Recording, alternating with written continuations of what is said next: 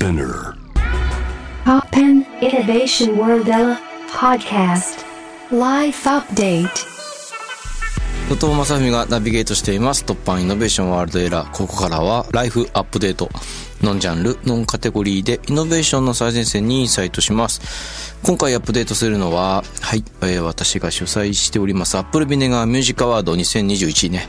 こちらでグランプリを今年受賞しました、えー方をゲストに迎えておりますね。今年で4回目を迎えたんですけれども、はい、えー大賞を受賞しました。えーこの方です。自己紹介よろしくお願いします。どうも、はじめまして、ビムと申します。よろしくお願いします。よろしくお願いします。はじめましてですよね。お邪魔しますいやー SNS では、あの、いつも、あのお見かけしてるんですけどもすいま。せん、なんか、あの、炎上とかしたりとかしてる めんどくさいこと言ってる人みたいな。いや、ボストンバッグ。よかったですよ、あれもあ素晴らしい。あありがとうございますんいや、ね、なんかみんなで、審査員のね、リカックスとか、はい。ね、三春ゆきさんとか、あの、チャットモンチの福岡さんとかね、日高さん、フォトビートクレセターズの、みんなでその良さを語ったんですけど、あら、それはもう、非常に、あの、耳赤くして聞く感じの、恥ずかしいですね。いやいや、でも僕もすごい、あの、今回のアルバム好きでしたね。ああ、ありがとうございます。うん、なんか、その時にも言ったんですけど、メロディーがめちゃくちゃいいなと思って、ー。その、なんかフックのメロディーメイクスのこの、才能、めちゃくちゃこの人すごいと思ったんですよね。ええ嬉しい。うん。ええあと今日もなんか結構丁寧に聞いてたんですけど、ちゃんとこうラップの重ね方とか、フックのボーカルの重ね方、丁寧にこうレイヤーされてたりとか、こう重なっていくとこがあったりとか、あとなんかダブルで開いたりしてるのもいいし、楽しく聞きましたあ。りがとうございます。去年の8月に。うん。そうですよもうね。8月か。なんかでも、うん、まだ全然真新しく聞けますけどね。なんか作品ってどんどん、なんて言ったらいいんですかね、輝ける期間が短くなってるじゃないですか。ね次の水曜日とかが来たら、またニューミュージック遠征違うみたいな。そうそう。悲しいあれが寂しくて、はいはいそうそう。だから、なんか長くね、話すのもいいなと思ってこのショーやってるのもあるんですけど、はいどうですか？その手応え。ボストンバッグ。そうです。なんかあのーソロ活動もともと僕おとぎ話ってグループをはい。うん。昔、まあ今も別にあの継続中であるんですけどちょっと活動あんましてなくて、ん。ソロ活動してから、まあ、EP とかも入れて3作目なんですけど、こうソロをやり始めの頃ってなんかみんなとルームシェアしてた時期があって、はい。メンバー同士で、ん。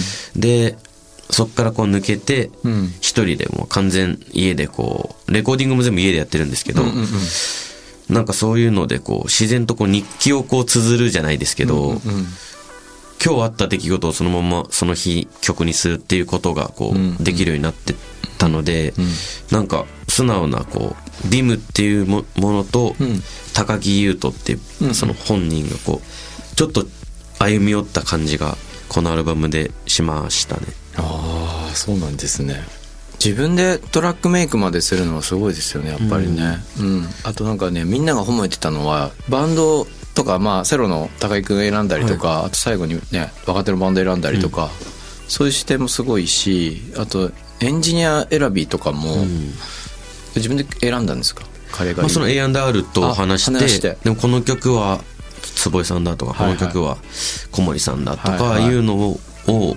結構意識しましたなんかその辺のプロデュース能力はビーム君は高いんじゃないかみたいなことをみんな言ってましたよ。お恥ずかしい。ありがとうございます。なんかこうダンスダンスしてほしい曲はちょっと小森さんにお願いして。小森君も素晴らしいですよね、はい。もう活躍してて。いやすごいです。うん。そう。だからなんかあとやっぱコロナっていうのは影響しました。これ聞いてみたいなと思ってたんですけど。うーんなんか僕制作してる時は結構こう、こもりがちというか、はいはい。家で一人で飲んでうん。制作してな悩んでみたいな感じなんですけど、はい。コロナになってその外であんまり飲める機会がなくなったんで、ん。家で飲んでるとなんか勝手に制作モードになって、うん。作品がパンパンパンパンできたっていううん。感じの影響ぐらいだったかもしれないあです。あなるほどね、はい僕意外と僕もアルバム作ったんですけど、はい。2020年。割とコロナであゆっくりスタジオに行ってよくなったというか自分しかい行かないスタジオですけど、結構なんか静かに作れてよかったなって思ったんですよ、作品をね。そうですね。そういうのがあるのかなと思ったりとか。あとそうだな聞いてみたいことミュージシャンだからたくさんあるんですけど、何でも。最初に戻っちゃうけどそのすごくメロディーの良さ。ここまでこうなんて言ったらいいんだろうな。そういうイメージじゃなかったんですよ。フックフック結構歌ってみたいなイメージじゃないっていうか、はい。でもあこの人の歌いいって超思ったんですよね、うん、なんかむしろもっと歌ってほしいと思うぐらい、そういうなんていうのはメロディーに対する気持ち。えどどうなんですか？なんかそのさっきも言ったけどあの一緒に住んでた時って、うん。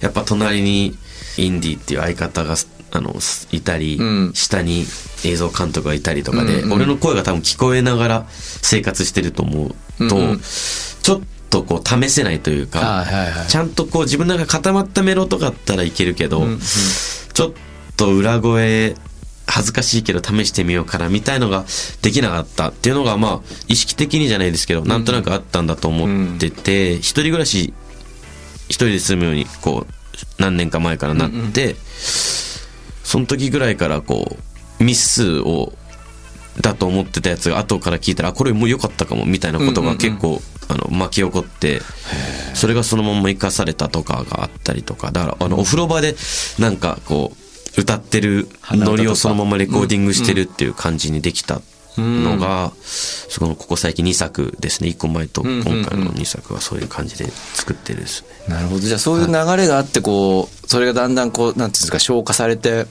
僕はただ一人のファンとして聞いてやっぱボストンバッグでこうバーンと花開くっていうか、そういうのがあったんですね経緯がね。じゃあってことはふラップとフックを歌うんだったらラップの方が恥ずかしくないですかやっぱり。自分の温度感としては。なんかそうえっ、と変な作り方だと思うんですけど、んもう俺継ぎはぎで作ってて、んうん。ここは思いついたけどここまだだとか言ってそれ寝かしてとか,、うんうん。だフックもそうだしなんかバーストフックがなんかもう地続きになってるうん。感覚が頭の中で最近こうずっとん音で鳴ってる感じなので、はいはい。なんかフックとバース同じ立ち位置みたいなはいはい。曲の盛り上がる部分がフックになってるってだけで、はいはいはい。っていう感じなんでなんかラップも同じ感じで捉えちゃってるかもしれないですそれはでもその感覚って元からそうだったのか？今になってそういう最近ですね。やっぱりそうなのか。最近なんか急にそういう、うん、なんか頭で流れてたけど口がついてかなかったのが、うんうん。それがそのちょっとこうまだ10年ぐらいですけど、ん。音楽をこうちゃんとやるようになってからその10年ぐらいやってる上でちょっとずつこの口の技術がついてきてくれたのかなっていうのがある感じですね、ああ面白いそうか。でもすごくだからそういう意味では今の話聞いて思ったのはラップの部分とそのフックの部分のつなぎ目がすごいはいこっからフックって感じじゃないのがいいなと思って。ああ本当ですか、うん。あのなんかそう聞いていただけたら。こう滑らかですよね。こう歌うようにもラップできるし、ラップできするようにフックも歌えるしみたいな。それなんかねまああの羨ましいなと思いました。いやいやいや。うん。僕とかもなんかねラップがす好きでその、そうそういろんな方とやられてますね。そうなんですけどなんかそのラップする時気合い入れなきゃいけないんですよなんかね、どうしても。ロックミュージシャンだとは強くは思ってないですけどもともとこうメロディー作ってはい。世に出てきてずっとそれやってたから、でもある時なんだろう。もっとかけなきゃいけないなと思ったんですよ言葉を。うん。ラッパーたちが写実してることってこれでもなんか旗から眺めてたら、多分俺10年後に何て言ったらいいんだろう片隅にいなきゃいけなくなるぞってあー。2010年ちょっと前ぐらいからに思って。ああそう。そうそう。あそのラップミュージックがそのそうそうそう。世界的にみたいなそうそれもありりますね。なんかこのままやってたら、時代遅れなものになっていくような恐怖感があったというかだってこの日制度で、まあ、ビーム君も含めですよ、すごい制度で自分の思いとかそのあとはなんか社会のことも書けたりするし、いろんな切り口があるこの文字数みたいな、やばいみたいな思って当時そういうことをライムスターのねお二人に話したりあの、うん。歌丸さんと D さんに話したりすると「い、やでもこっちはメロディーあるじゃない」みたいな、うん。いや確かになんかラップをこうポンずっとこう、うん。中学校の時とはい。か結構僕あの地下深くなんとかかんとかみたいなラップがかもうじゃないとダメみたいななんかこう、はい。メロとかつけてんのダメみたいな感じで、ラップ始めた頃はそれだったんだけど、うん。徐々にそのメロがつけれないことへのコンプレックスとかが出てきて、っていうのででもそのラッバンドの方とかもラップを取り入れたりするってことが増えてきてみたいな感じでこういい勝手にクロスオーバーになってるのかなってはいはいはい。生意気に思ってるんですけども、うん。そんな感じとは違うんかその近づくというか。そうそれもありますね。もちろんそのヒップホップってジャンルへのリスペクトはなんか僕は外側からあるんですけど、自分はそれをやってこなかったから、一生懸命やってる人たちも当時見たというか、うん。ラップラッパーとそのロックの人の距離ってもっと離れてた感じもするし、こいつさん誰がそのラッパーだ同級生ぐらいになるんですかね？どうなんですかね。でもね僕昔中華街でバイトした時にね働いてる人にねなんかあの僕ラッパーやってんだよっていう人がいて。誰だろう。それステルスっていうおはいグえー。グループにいた人だと思います。もう辞めたと思いますけどサイプレス上野さんとかの近くのそう。ソースのね。だと思います。僕でもあれでしたねその後脱サラリーマンになって脱サラした後横浜のロゴスっていうクラブあったんですけど、そこのホームページのフライヤーの更新してたんですよ。へえ。でホームページ制作の会社にいたんでうん。だからどんな人がライブやってるとか見てた？そうそう。そうええ。何このサイプレス上野ってふざけた名前だなと思いながら でもそのめちゃくちゃ土平日の火曜とかに建設的とかやってて、えそれのなんかホームページやホームページのあの 月が変わったらえー更新しなきゃいけないんで、ええこの人たちなんか変わった名前だなと思ったからブレイクした時めっちゃびっくりして あの人あの建設的な人たちだみたいなあの売れたフライヤーのとか思ってそうそうええあのフライヤーのみたいな、ええすげえ感動した記憶があってそれなんか、うん。横浜なんだ。そう横浜だったんです、てかまあアジカン自体が横浜のバンドでそうそうだから横浜の、まあ、そのバイトはキャバクラのホームページとかもやってたんで、まあいろんな写真の加工とかをしてて。へそうそうそう。なんかやってましたね。そうそういうのでなんかねヒップホップコンピのホームページ作ったりとかししたりとか、そうそう。そんな感じで。でもなんだろうな。やっぱりねジブラさんとかバーンってこうもはい。う社会現象になるぐらい僕の大学生の時ブレイクしてみたいなイメージで自分にできることだと思っては見てなかったですね。なんかすごい別畑みたいな。そううん。新しい何かが生まれてあ盛り上がってんなみたいな、うん。そうそうそう。いや僕あの高校生の時とか、軽音あの文化男子校だったんですけど、文化祭がもう一番のこう女子との触れ合える機会だったので みんな本気出してやるんですけどその軽音をやってる友達たちを見てて、ん。すっごいいいなって思ってて、それでアジカンとかをやってて、うんでめちゃめちゃモテるんですよ、でそれに対してのそのいやでも俺はヒップホップだからっていうことで自分を言い聞かせて部活頑張るって感じでこうそれに対してずっとやっぱコンプレックス別畑に対しての逆コンプレックスはずっとあありました。だから。おとぎ話すぐもう僕出てきた時ちゃんとね聞いたんですよ。あ本当ですうん。あのそんでやっぱすごく思った。だからどっちかってなんかすごいね。文化的な匂いのする形で出てきたな見えたんです、自分的にはね、はい。なんかそうそれも俺聞いてみたかったと思うんですけど、はい。そのヒップホップって今すごいなんて言ったらいいんですかたくさんいろんな多様化してるじゃないですか、はい。い、ろんな人がいて。あれって例えば僕とかねやっぱねロックとかロックじゃない論争に巻き込まれると、うん非常に面倒くさかったんですよ。こういうの、うんあのリリックの中にも出てくる。僕もそのロックの伸びたとしてこのうん。生を受けたって言ったらあれですけど あんなのロックじゃないって言われてねこうずっとやってきた感じがしてて、はい。なんかその一回ラッパーの人に聞いてみたいと思ったのはなんかそのヒップホップに対するっていうこの太文字のうん。ラベリングっつったらあれだけどジャンルに対するこう思いってどうどういうふうに抱いてんのかなっていうか。学生の頃とかは強くこう、その周りに僕の生活してる中にヒップホップっていうものがん。一つもなかったので、ん。自分からどうにかそのヒップホップの住人になる穴はないかっていうのを探して、ん。ヒップホップ b ボーイショップの店員さんにもういや買わないのに話しかけに行ったりとか雑誌読んで、スナップを撮ってくれるカメラマンさんの前を何往復もしたりとかで、どうにかシーンに入っていこうとこう必死だったので、ん。もうその時は本当ヒップホップの何かにこう携わりたいっていうことがあったんですけど、それがなんかこうちょっとこう成人して大人になっていくにつれてなんかあんまり本当に全く意識はしなくなってしまいましたね。ヒップホップの、一応一応ラッパーですっては言うんですけど、ちょっと恥ずかしいぐらいのそんな普段から自分のことラッパーとは思ってないので。どういうふうに捉えてます？自分のこと。そうですね、まあ、ボストンバッグまあ音楽って言ったら今こういう音楽を好はい。きでやってますみたいな。作ってるのでミュージシャンぐらいの方がまだ近いみたいな。そうですでもが楽器できないんで。ああなるほど、ね。はい。あそうか。でも普通に僕楽器できないミュージシャンいてもいいと思うんですよね、MPC とかまあそのデスクトップミュージックしかできないんですけど、なのでそのヒップホップだぜってか俺の周りの友達ラッパーの友達とかまあ数少ないですけど、とたまにこう酔っ払ってその話になっても、やっぱり同じ意見のやつはちょっと多かったりするかもしれないです。ヒップホップだぜって感じはもうあんまりないというか。ナチュラルなんですね。そうですね、うん面白い。なんかそういうなんかそういう僕がロックに対してあったようなストラグルみたいなのもやっぱりあるのかしらというのはちょっとね思ったりして、はい。その僕も今ねロックだって意識してないですよ全く。そうですそうです。今は、うんな何でもいいと思っちゃうんですよ、うん。そのどっち良ければみたいな。良ければ。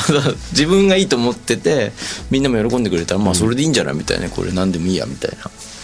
そういう感じなのかなじゃあね。あでもヒップホップじゃないって言われたら気にするかもしれないですね。今言ってみて気づいたんですけど。あなるほどね。自分で普段から気にしてはないけど、なんかその聞いてくれてる人とかに「いやなんか誰々はヒップホップだけど今はヒップホップじゃないよね」って言われたら「何クソ?」って俺あはー俺はってヒップホップ聞いてきたけどみたいな感じはまだ残ってるかもしれないです心も。でもそのプライド結構俺大事な気がしますね、うん、僕はもうでもあんなのロックじゃないって言われてもなんかあの鼻くそほじれるぐらいのメンタルは仕上がりましたね。ああいいです。俺も早くそこのあの 雲の領域にたどり着きたいです。けどまだちょっとあのおこおこちゃまなおこちゃまな心が残っちゃってますすよ。すごいでも本当にね、うん、かっこいいと思いますよ。僕はすごいあのみみ皆さん褒めてましたけど。ありがとうございます。なんかそそれってどっかでこうき聞いたりできるんですかああの選評全部の載るんで文章になってうあのビーム君のアルバムについて褒めてるのはもうすぐ上がるんじゃないですかアップされて。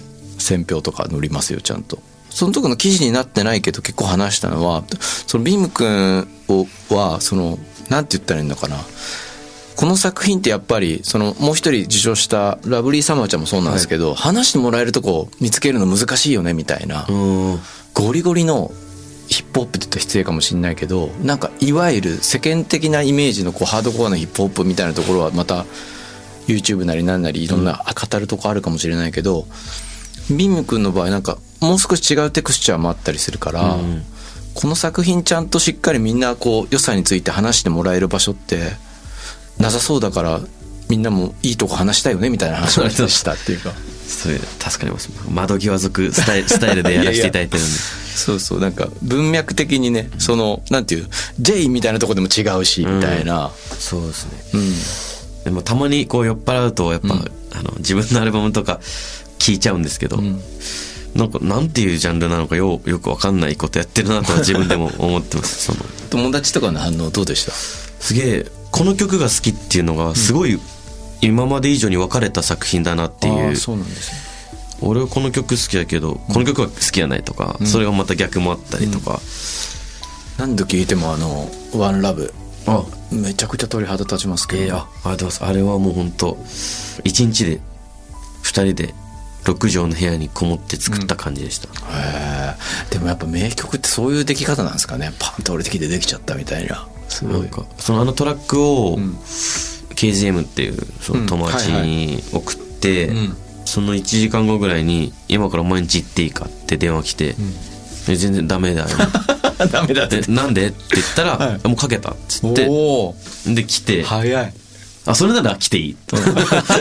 それなら来ていいっつって来て、そっから夜中までやって、朝までバーで飲んで、ミックス前のトリッパのエフェクトもかかってない音源を、俺の地元の交差点で爆音で聞きながら、太陽を見て、この景色を覚えとこうぜとかベロベロで気持ち悪いことを二人で言ってたのを覚えてますね。へえ あの時ぶち上がったな、できた時は。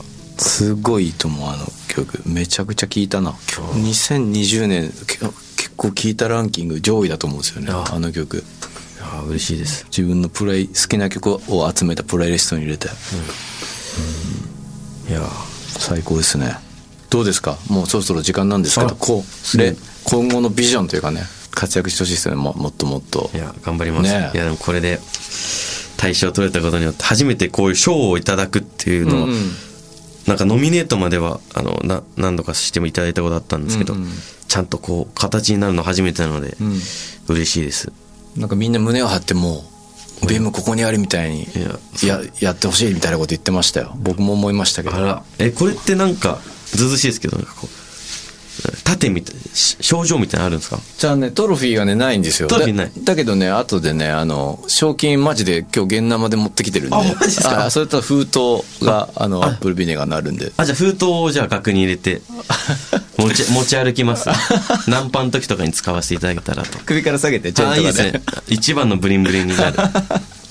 はい。というわけで、ライフアップデート、今回はアップルビネガーミュージカワード2021大賞を受賞しました。イムさんをお迎えしました。ありがとうございました。ありがとうございました。お邪魔しました。